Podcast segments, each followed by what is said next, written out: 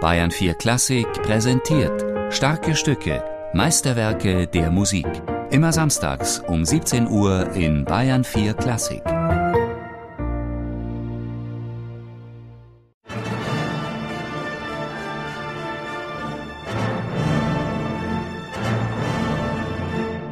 Antonin Dvorak befand sich auf dem besten Weg, in England ein Star zu werden.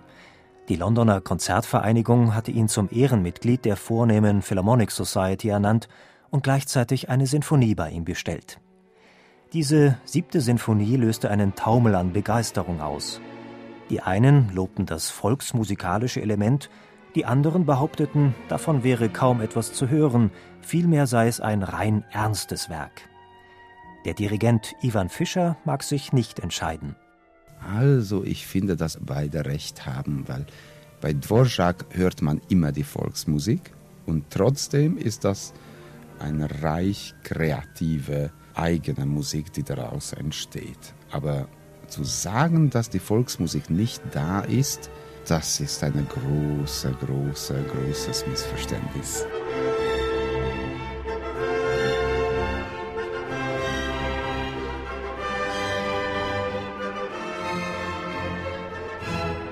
Der erste Satz ist dramatisch und düster, traurig, hört mit diesem ausklingenden, verklingenden D-Moll-Klang auf, sehr, sehr traurig. Die Traurigkeit des ersten Satzes begleitet uns auch im zweiten Satz. Allerdings flößt einem der liedhafte Charakter dieses Poco Adagio wieder Mut und Lebensfreude ein. Auffühlend und ekstatisch kommt der dritte Satz, das Scherzo daher. Dvorak bedient sich hierbei einer Tradition. Er baut nämlich einen derb bäuerlichen böhmischen Volkstanz ein. Wer dazu allerdings wirklich tanzen will, der muss mindestens vom Teufel besessen sein. Furiant, furios.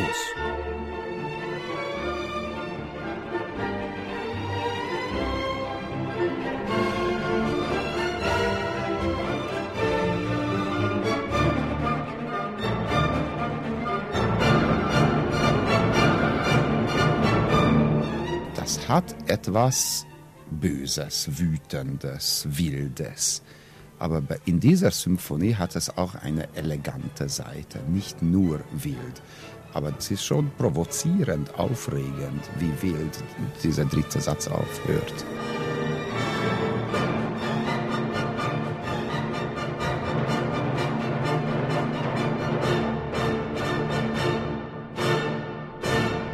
Nach dieser Berührung mit dem Wahnsinn verflüchtigt sich das diabolische Moment. Dennoch spart Dvorak auch im Finalsatz seiner siebten Sinfonie nicht an extremen Hörerlebnissen. Ivan Fischer räumt vor allem diesem Allegro einen Platz in der musikgeschichtlichen Tradition ein. Der letzte Satz ist wie diese romantische Symphonietradition von der Hölle bis zum Paradies, wo etwas mit einem Trauermarsch anfängt, der vierte Satz, und mit Jubel aufhört. Das ist eine Linie von Beethoven zu Mahler anwesend in diesem Jahrhundert.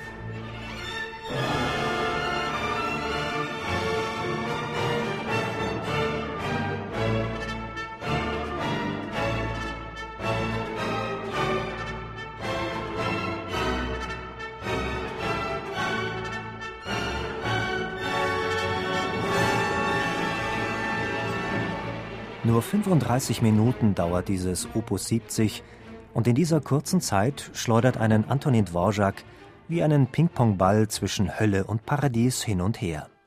Nahezu schwerelos, aber voller Leidenschaft.